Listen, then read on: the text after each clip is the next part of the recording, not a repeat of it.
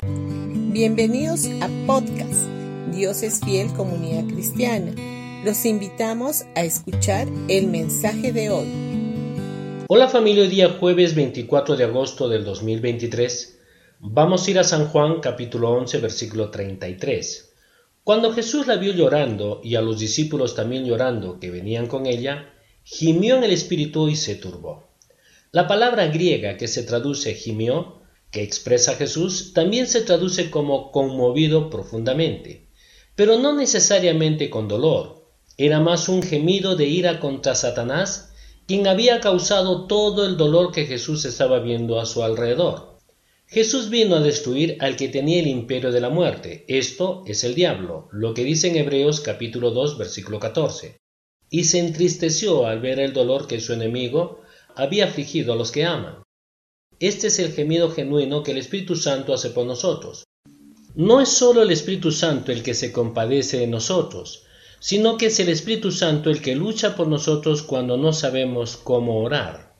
En este caso fue el Espíritu Santo luchando a través de Jesús contra la muerte y la duda de los presentes, lo que habría mantenido a Lázaro en la tumba. A todos los que tienen la presencia del Espíritu Santo que mora en ellos, les ha sucedido o les sucederá esto.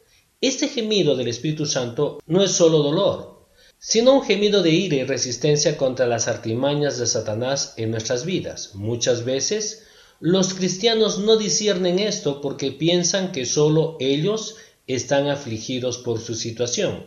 Pero este es el Espíritu Santo que desea interceder con nosotros contra nuestros problemas.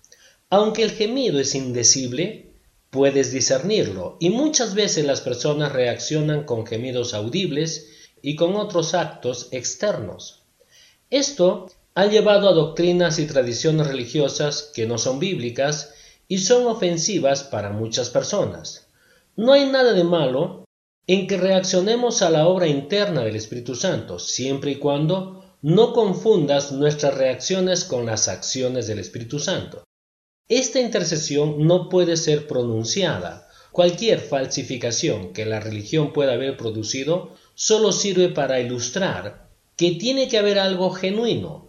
El gemido genuino en el Espíritu no tiene precio.